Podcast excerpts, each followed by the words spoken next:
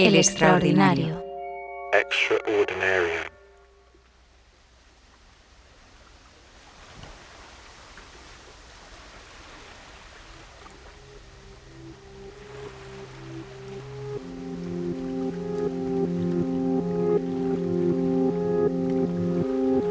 Había una playa tan tan paradisiaca que solo unos pocos elegidos sabían de su existencia. Está en una isla. Y esa isla es. es perfecta. Hablo, hablo de la pura perfección, ¿sabes? Una playa en el sudeste asiático que inspiró uno de los libros más influyentes de los años 90, con el increíblemente original nombre de La playa. No me refiero a eso de. ¡Qué bonita! Joder, es auténtica, ¿vale? Perfecta. En realidad, esta playa no existió como tal. Era una ficción, una amalgama de lugares paradisiacos que el escritor Alex Garland había visitado a lo largo de sus viajes por el sudeste asiático. ¿Crees en ese lugar? No. Pero vas a decirme que existe, ¿verdad? Cuando la Fox compró los derechos para llevar el libro al cine, hubo que buscar esa playa y la encontraron en Tailandia, en la isla de Koh Phi Phi. Y cuando la encontraron, los productores intervinieron en su paisaje para acercarla a ese imaginario paradisiaco que tenían en la cabeza.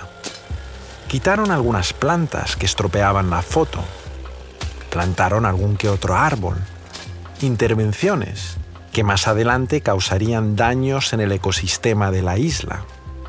Pero esto no fue suficiente para conseguir ese look deseado.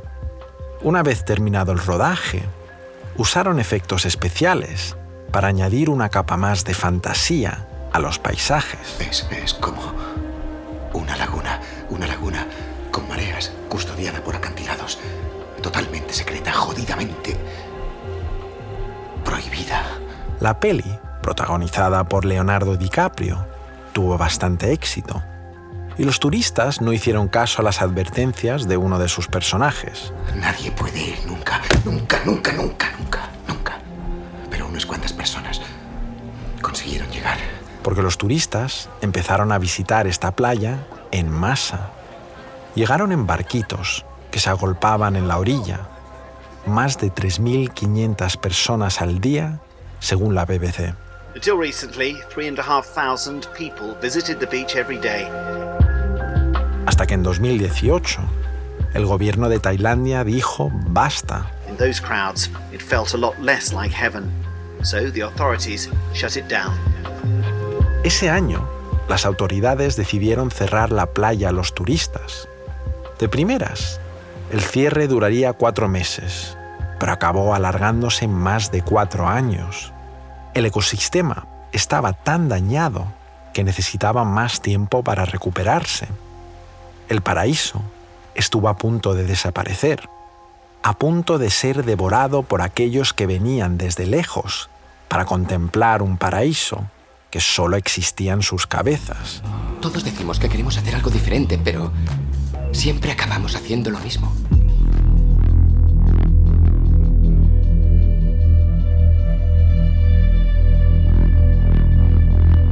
Es una historia que se repite una y otra vez en el mundo contemporáneo. Cuando nos encaprichamos con un lugar paradisiaco, no hay quien nos pare. Lo que nos sucede siempre en la modernidad es que primero arruinamos los sitios que adoramos y después lo echamos de menos. Porque ese páramo seco y arenoso que ves desde tu ventana hace mucho tiempo fue un bosque paradisiaco. Esa bahía cubierta de torres de hormigón Hace un siglo era una playa de ensueño. Ese agujero en la Tierra, hace mucho tiempo, albergó un glaciar prístino. Antes de que los humanos campasen por el planeta, casi todo era un paraíso. Oye, pues quitamos a los humanos de la Tierra y acabamos antes. Matar a todos los humanos. Matar humanos. Podríamos, pero no sé si sería muy útil para lo que queremos contar.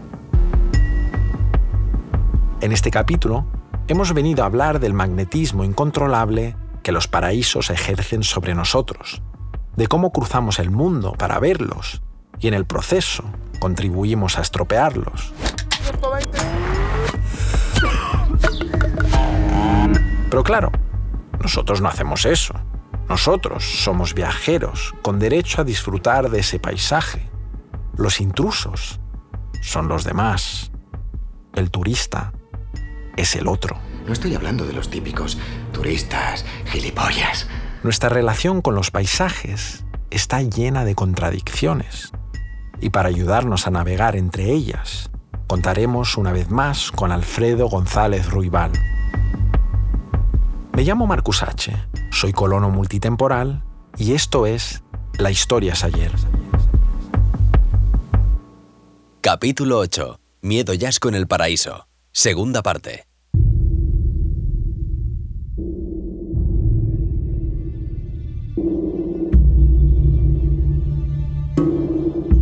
Antes del descubrimiento de la Antártida, los mapas se referían al espacio más al sur de la Tierra como Terra Australis Incógnita.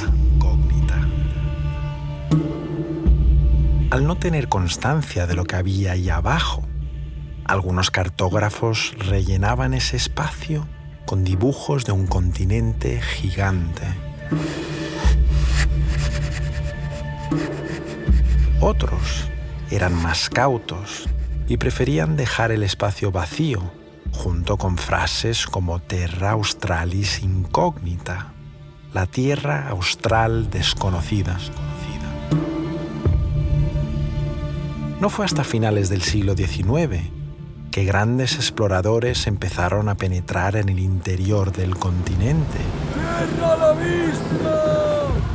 Estudiarlo, a tomar muestras de su fauna y a escribir relatos detallados sobre sus viajes. Cuando uno habla de la historia de Antártida, habla de los grandes exploradores del siglo XX. Personajes como Shackleton y Amundsen, que formaron parte de lo que los historiadores llaman la era heroica. Obviamente se merecen que hablen de ellos porque lo que han hecho es muy interesante y han contribuido a la historia de la ciencia. Pero María Jimena Senatore, la arqueóloga que conocimos en el capítulo anterior, visitó la Antártida para estudiar otra ocupación humana menos conocida.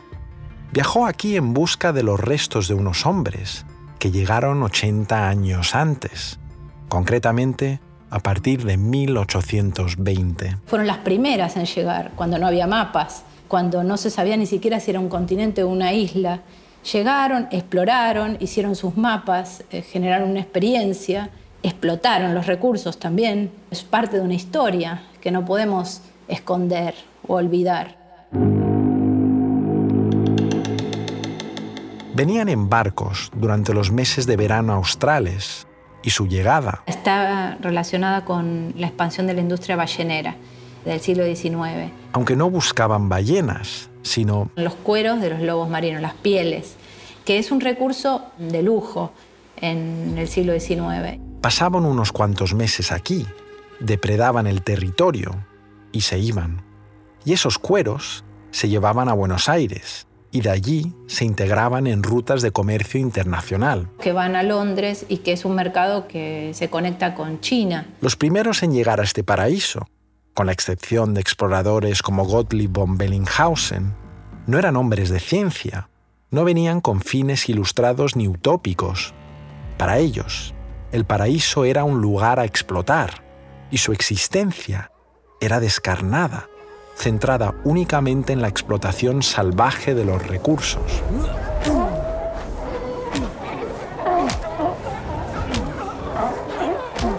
Para no estropear ese cuero, la forma de matanza era dar un palazo en la cabeza para romper el cráneo, matar al animal, pero sin afectar el cuero. Entonces no había ni lanzas, ni, ni, cortes, ni armas de fuego para eso. Ese proceso era bastante violento.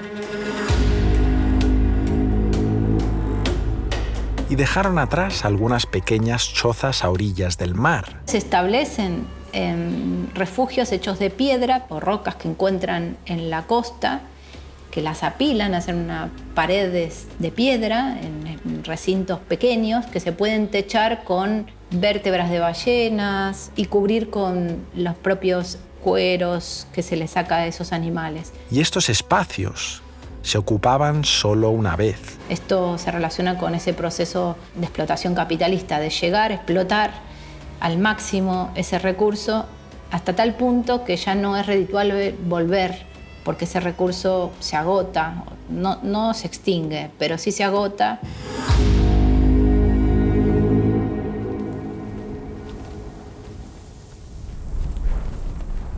Sentada en el interior de estas pequeñas chozas, María Jimena empieza a meterse en los zapatos de estos marineros, porque ella no duerme en un hotel o un apartamento como en otras excavaciones.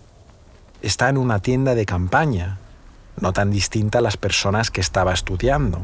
Y al igual que los marineros, ella también está viviendo en la Antártida con compañeros de expedición que apenas conoce. No hay solamente un proceso de familiarizarse con el paisaje desconocido, con esas condiciones extremas, sino también el hacerse a, las relaciones habituales con gente que nunca viste antes en tu vida y que son, en esos casos, eran de otras regiones muy distintas. Intentas entender a las personas que estudias a la vez que experimentas sensaciones parecidas a ellos. Entonces tal vez esa experiencia era única y no había un retorno a ese lugar. Y esa relación con estos lugares de pensar que uno tal vez no vuelva nunca más en su vida o no pueda volver nunca más en su vida, es, es también rara. Y es como que uno se apega a ese lugar porque hay algo de uno en ese lugar, aunque las condiciones sean duras y, y, bueno, el ambiente muy hostil, pero hay algo que hace que uno quiera volver a ese lugar y al mismo tiempo que uno se quiere ir de ese lugar. María Jimena y sus compañeros contribuyeron a reescribir la historia del descubrimiento del continente blanco. Colectivamente, el grupo de arqueólogos que trabajamos de diferentes países logramos generar un mapa de esa primera ocupación humana en Antártida. A mí me parece que eso es la historia que yo rescato, esa, mm, esa historia olvidada, esa historia desconocida y que la arqueología empieza a mostrar, empieza a generar preguntas. La historia oficial dice que la Antártida es un lugar prístino, casi no tocado por el hombre. Pero claro, es una historia que se cuenta con nombres de exploradores reconocidos, fechas muy específicas y eventos. Mientras que la historia alternativa que ofrece la arqueología es una historia de personas anónimas basada no en los relatos de esas personas, sino en los restos materiales. No es una historia de eventos, no es que tal día o tal fecha pasó tal cosa, es una historia de procesos, de cómo el capitalismo llega a la Antártida y quiénes eran estas personas con nombre y apellido no lo sabemos. Podemos acercarnos a través de los libros de bitácora, pero no tenemos la seguridad de eso. Creo que hay un solo diario de un lobero que estuvo en un barco y que contó su historia. So today is cruise day and we're taking a vacation to the coldest place on earth, the bottom of the world, Antarctica. 200 años después, la experiencia de visitar la Antártida es muy distinta a la de estos cazadores de lobos marinos. We have a nine-day cruise over to Antarctica, and we just arrived in Ushuaia, Argentina. Cada año, 100.000 personas viajan al continente. La mayoría son turistas como Jason Alexander, que escuchamos contando su experiencia en YouTube. We are officially aboard the World Traveler. Welcome, How you guys doing?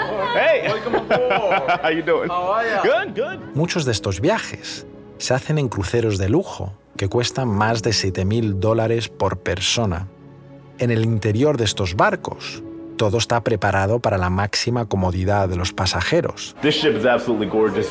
Wow. Hay bufés libres, piscinas climatizadas, saunas, duchas calientes y hasta un cine. Talk about elegant. This is absolutely beautiful.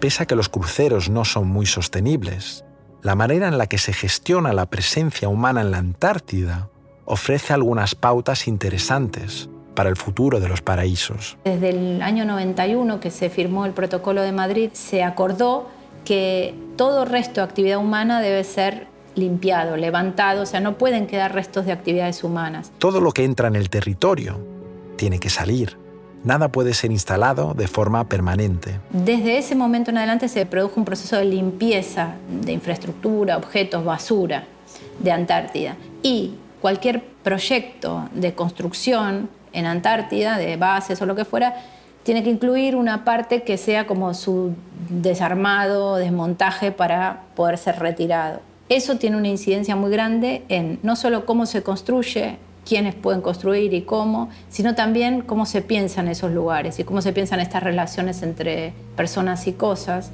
Y esto condiciona cómo se realizan las expediciones al continente. Nosotros íbamos en un campamento y luego levantamos campamento y no puede quedar nada y por lo tanto lo que uno lleva tiene que volver y todo lo que va a Antártida tiene que volver. Todo lo que se transporta a Antártida tiene que transportarse con la idea de que no se puede quedar ahí. Y eso es algo interesante porque lo diferencia o hace que Antártida sea particular con respecto al resto del mundo. Todo aquel que visita la Antártida lo hace con una fecha de salida. La gente va rotando, nadie se queda a vivir en Antártida. Va un tiempo, se quedan un año como máximo, una temporada de invierno o de verano. Y luego viene otra gente, pero la base permanece y las cosas permanecen. Entonces es como si las cosas colonizaran Antártida, no la gente. Y eso es muy interesante como proceso, que es colonialismo, es otra forma de colonialismo. Y esto permite entrever cómo será el futuro material del Polo Sur. Es un continente que va a ser un continente sin ruinas. Además de las excavaciones arqueológicas, María Jimena conoce bien la faceta turística del Polo Sur porque ha viajado aquí una decena de veces como asesora científica de cruceros. En Antártida no se pueden edificar hoteles. Y los pocos que consiguen pasar la noche lo hacen en espacios totalmente desmontables. El turismo es un turismo, el que permanece son campamentos montados para recibir al turismo que se pueden desmontar en cualquier momento. Si uno ve las fotos son espectaculares, todo lo que ofrecen, pero es efímero, es una especie de arquitectura efímera porque son tiendas de campaña, pero es como si no estuviera porque en cualquier momento se pueden ir. También hay otros tipos de edificación, estructuras que se ponen y se sacan, que se mueven por Antártida, que se pueden mover, pero que también están, no se van. Los barcos permiten venir, pero no quedarse, y contribuyen a esa sensación de que nada permanece demasiado tiempo en el Polo Sur. La Antártida es como estar y no estar. Estamos, pero ya nos vamos. Si estamos, vamos a borrar nuestra huella y va a parecer que nunca estuvimos. Es la manera que hemos encontrado para evitar que la huella de los turistas acabe con el paraíso austral. Porque si volvemos a la historia de la playa, al comienzo de este capítulo, está en una isla. Y esa isla es es perfecta. Hablo, hablo de la pura perfección, ¿sabes? Vemos como una mala planificación humana puede acabar con un paraíso en cuestión de unos pocos años. Entre 2009 y 2012, Alfredo González Ruibal participó en una excavación arqueológica en la isla de Corisco. Que es una isla de 15 kilómetros cuadrados entre Guinea Ecuatorial y Gabón. Estaban allí para estudiar una serie de yacimientos importantísimos de la Edad del Hierro, de los más importantes de África Central. El gobierno guineano sabía que tenía una pequeña joya tropical entre manos, así que decidieron construir allí un aeropuerto internacional junto con algunos hoteles. El plan tenía sentido. Sin estas infraestructuras, sería muy difícil atraer turistas. Pero el proyecto se fue transformando y al final el aeropuerto se fue comiendo la mayor parte de la isla. En este momento simplemente lo que es el aeropuerto en sí, sin contar todas las infraestructuras relacionadas, ocupa el 30% de la isla. Y ese aeropuerto se ha ido expandiendo de forma incontrolada. Las últimas ampliaciones tuvo que ver con que el dictador de Guinea Ecuatorial, Teodoro Obiang, decidió que tenían que poder aterrizar el Airbus A380, que es el avión más grande que hay en estos momentos y en el que caben 600 pasajeros. Pues pensó que era buena idea meter un Airbus A380 en una isla de 15 kilómetros cuadrados. El yacimiento de la Edad de Hierro acabó destruido. Se construyó una imitación de esas islas artificiales que vemos en Dubái, que nunca se inauguró. El aeropuerto no se ha llegado a utilizar nunca. Los únicos que utilizan el aeropuerto son de vez en cuando los militares y los propios ingenieros y trabajadores de la obra que vienen en aviones que necesitan una pista realmente de 500 metros. Y la isla se ha quedado con una infraestructura sobredimensionada, con futuro incierto. ¿Se llegará a utilizar algún día esa pista de aeropuerto? Yo creo que no, sinceramente. Creo que el horizonte posapocalíptico más verosímil es que Guinea Ecuatorial perderá en algún momento, se quedará sin reservas de petróleo y todas estas maravillas de la modernidad se las va a acabar comiendo la selva. Y volvemos a nuestra tendencia delirante a arruinar los paraísos. En Guinea Ecuatorial no vemos nada que no hayamos visto en otros sitios. ¿Cuál era el, encanto que tenía la costa mediterránea? Pues que era una costa salvaje, tradicional, en los años 30, en los años 40. Ahora es un mar de cemento y de rascacielos. En Corisco ha pasado eso simplemente a mucha más velocidad. La isla de Corisco era, todavía lo es en cierta medida, un paraíso tropical, una isla en la que vivían solo 100 personas, con playas de arena blanca flanqueadas por cocoteros, es la imagen del paisaje idílico ¿no? por antonomasia. Destruimos y luego echamos de menos. El plan de, convertir esa isla en un destino turístico significó la construcción de un macroaeropuerto, pero también la construcción de hoteles, de carreteras, de un paseo marítimo que encementaría la mayor parte de las playas. Lo que nos sucede siempre en la modernidad es que primero arruinamos los sitios que adoramos y después lo echamos de menos. Es lo que un antropólogo eh, Renato Rosaldo ha llamado la nostalgia imperialista. Nos expandimos, conquistamos, destruimos y después echamos de menos aquello que hemos destruido. Y en este caso, Guinea Ecuatorial ha realizado este proyecto con la mirada puesta en España. Los guineanos vienen continuamente a España y España es su referencia. Los rascacielos en la playa que hacen los guineanos y los paseos marítimos no son tan diferentes del hotel del Algarrobico que destroza un paraje natural o los paseos marítimos que destruyen playas en el Mediterráneo.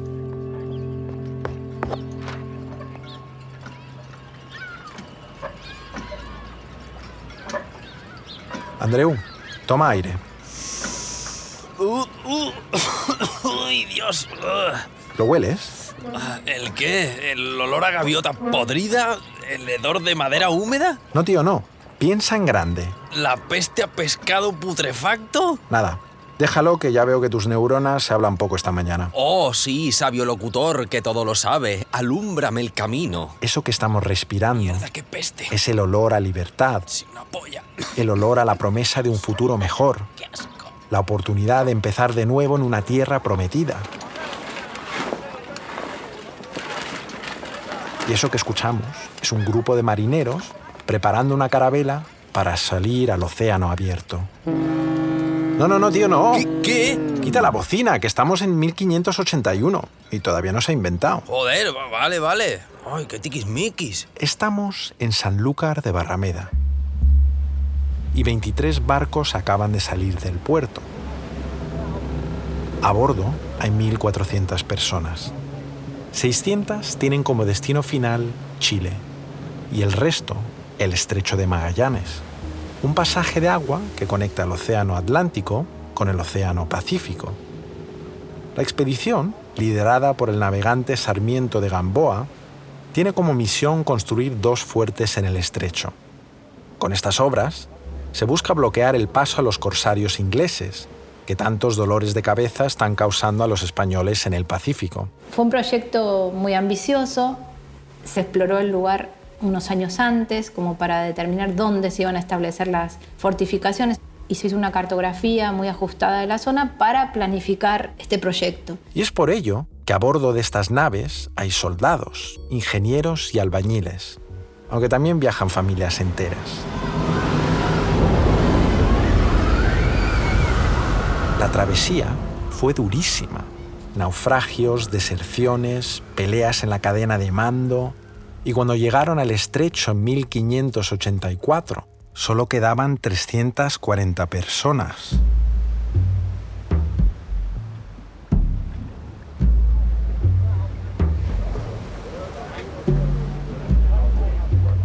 La expedición ancla sus barcos en la costa norte de la boca atlántica del estrecho.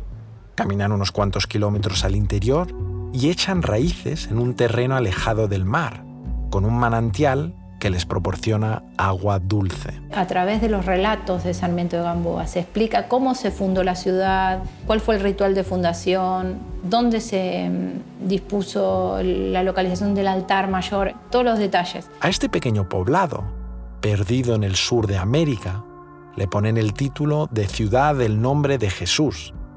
Y poco después, los pobladores se dividen en dos. Un centenar de ellos se dirige al interior del estrecho para fundar otra localidad a 300 kilómetros de aquí, la ciudad del rey don Felipe. Con la primera fase del trabajo terminada, Sarmiento de Gamboa permanece unos meses, cuatro meses y luego dice que se da cuenta de que eso no va a funcionar porque no tienen víveres suficientes. En esta tierra apenas crece nada y los colonos no cuentan con el conocimiento para sacar provecho a la fauna de la zona. Entonces vuelve a pedir ayuda para esos pobladores. Lo hace desde Brasil y no logra una respuesta, entonces se desplaza hacia España y en el trayecto es tomado prisionero. Esta subtrama merece otro capítulo, pero contado de forma muy resumida, el navegante acaba capturado por los ingleses y luego por los hugonotes franceses de camino a España. Por lo tanto, Sarmiento Gamboa nunca regresa por distintas razones, pero sigue escribiendo al rey pidiendo ayuda para los pobladores del estrecho. ¿Qué pasó en el estrecho de Magallanes desde que Sarmiento Gamboa partió a pedir ayuda. Lo poco que se sabe se conoce gracias a un pirata inglés llamado Thomas Cavendish. Tres años después de haberse fundado esta ciudad, pasa un navío inglés. El corsario hace una parada en Rey Don Felipe. Y encuentra a la gente muerta, o sea, vestidos, muertos, tirados por la calle. Incluso describe el hedor de la muerte y habla de una muerte de hambre. En la ciudad quedan solo 20 supervivientes. Cavendish sube un único soldado a su barco llamado Tomé Hernández, y deja a los demás en tierra. Meses después, Hernández aprovecha una parada en un puerto del Pacífico para escaparse. Y ahí cuenta su historia. Con el relato de Sarmiento Gamboa y Tomé Hernández, que es este soldado, se arma esta historia, que es una historia trágica. ¿Por qué? Porque todos mueren, no hay, se conoce ningún otro sobreviviente. Esta historia legendaria se cuenta una y otra vez por los historiadores. Y en los años 70, un grupo de arqueólogos deciden excavar la ciudad de Rey Don Felipe. La ciudad en nombre de Jesús, en cambio, esa que está en la entrada del estrecho, apenas recibe atención, hasta el punto que... Empezó a ponerse en duda sobre si se había fundado o no se había fundado, porque no había ningún registro claro sobre eso.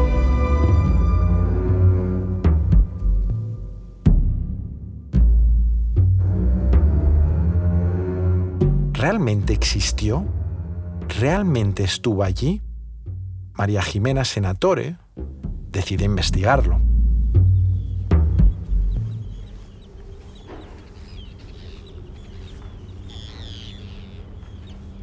En el año 2003, la arqueóloga inicia unas excavaciones para intentar localizar este poblado. Y en poco tiempo lo consiguen encontramos el lugar donde se realizó el ritual de fundación de la ciudad, donde se enterró una botija, piedras, planchas de metal y una moneda de 8 reales de plata. Y durante los próximos años desentierran un cementerio con los restos de un niño de entre 10 y 12 años, un chico y una chica de entre 17 y 24, y dos hombres de entre 20 y 24.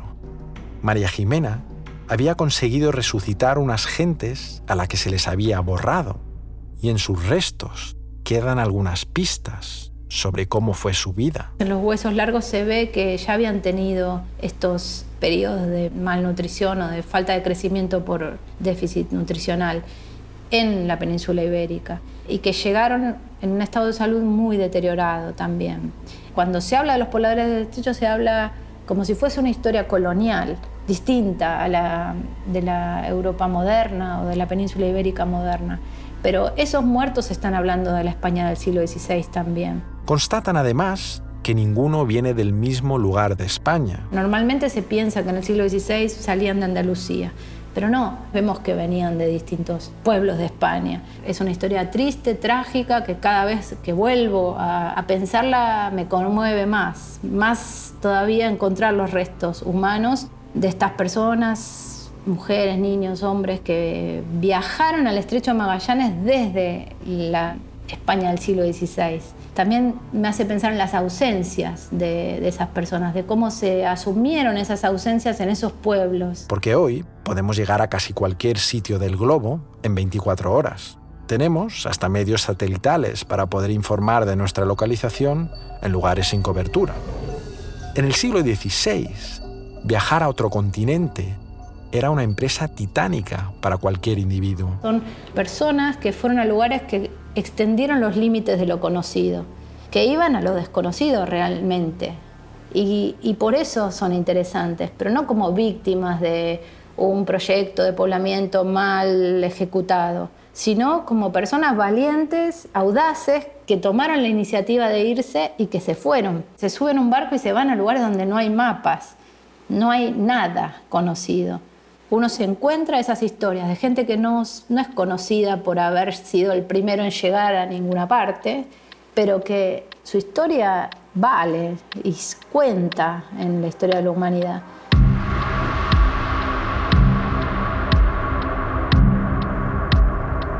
De los relatos de Sarmiento de Gamboa y Tomé Hernández, conocemos que las relaciones con las poblaciones indígenas no fueron buenas, y esto les privó de información valiosa para echar raíces aquí.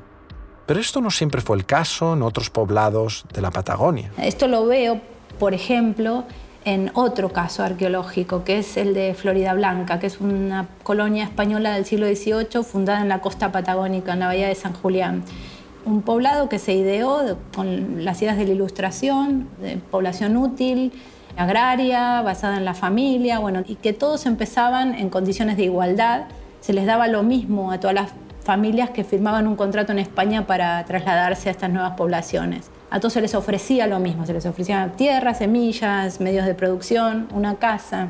Y a, a Florida Blanca llegaron alrededor de 250 mm, personas, que vivieron solo cuatro años. Los documentos que quedan sobre esta ocupación permite hacerse una idea de, cómo se vivió en esa colonia, pero luego la arqueología muestra otra, otra dinámica de población. Cómo se relacionaron con las poblaciones locales, los indígenas, los tehuelche. Una de las cosas que para mí caracterizan a esta población es que establecieron relaciones de amistad, de, de intercambio de favores, de solidaridad. Pero claro, solo en esa población, porque estos mismos grupos indígenas que, tenían muy buena relación con los habitantes de Florida Blanca, tenían horribles relaciones hostiles con otra población que se había establecido al mismo tiempo unos miles de kilómetros más al norte. Estas personas que Jimena rescata no son tan distintas a los millones de migrantes que dejan sus tierras hoy en día. Uno cuando llega ahí inventa quién es.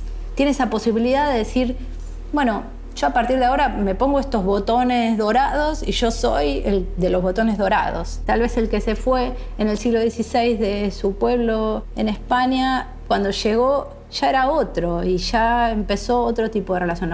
y a la vez era el mismo. Y María Jimena tampoco volvió de la Patagonia siendo la misma persona. No soy la misma persona, pero sí lo soy. Lo que me motivó desde el punto de vista profesional y de la carrera era eh, trabajar lugares y sitios e historias que no habían sido abordadas desde la arqueología antes. ¿Por qué excavar si esta historia ya está contada? ¿Por qué la necesidad de desenterrar algo ya escrito sobre el papel? A veces uno cuando lee un libro de historia acaba leyéndolo como si fuera una novela, ¿no? Te cuesta creer, ¿realmente existió Hitler o existió Mahoma o, las cruzadas? ¿no? Pues una cosa tan distinta a nuestra vida cotidiana que la acabamos viendo como algo irreal. Y de repente remueves la tierra y la historia se escucha, se palpa, se huele y se ve. Yo cuando empecé a excavar trincheras de la guerra civil fue una cosa alucinante.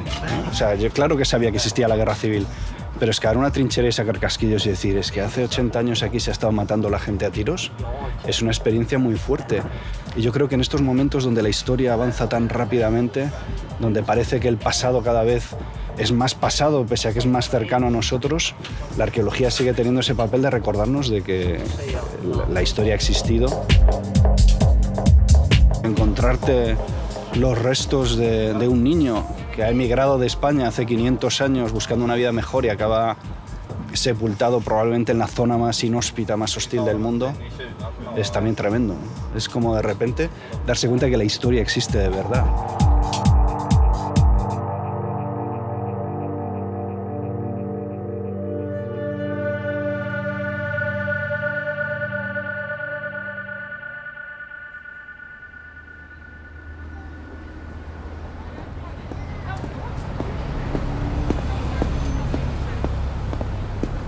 Hola, ¿qué tal? Disculpa. Hola, buenas. Eh, sí, ¿tienes cinco minutos para atenderme? Es que tengo prisa, me dirijo al trabajo y... Nada, mira, voy súper rápido. Eh, ¿Escuchas podcast? Ay, sí, me encantan. Mira, justo escucho muchos conversacionales. Ay, y- vaya, lo siento por ti. Eh, mira, nosotros somos una productora de podcast y estamos buscando gente que se quiera unir a nuestra causa, Ajá. ¿vale?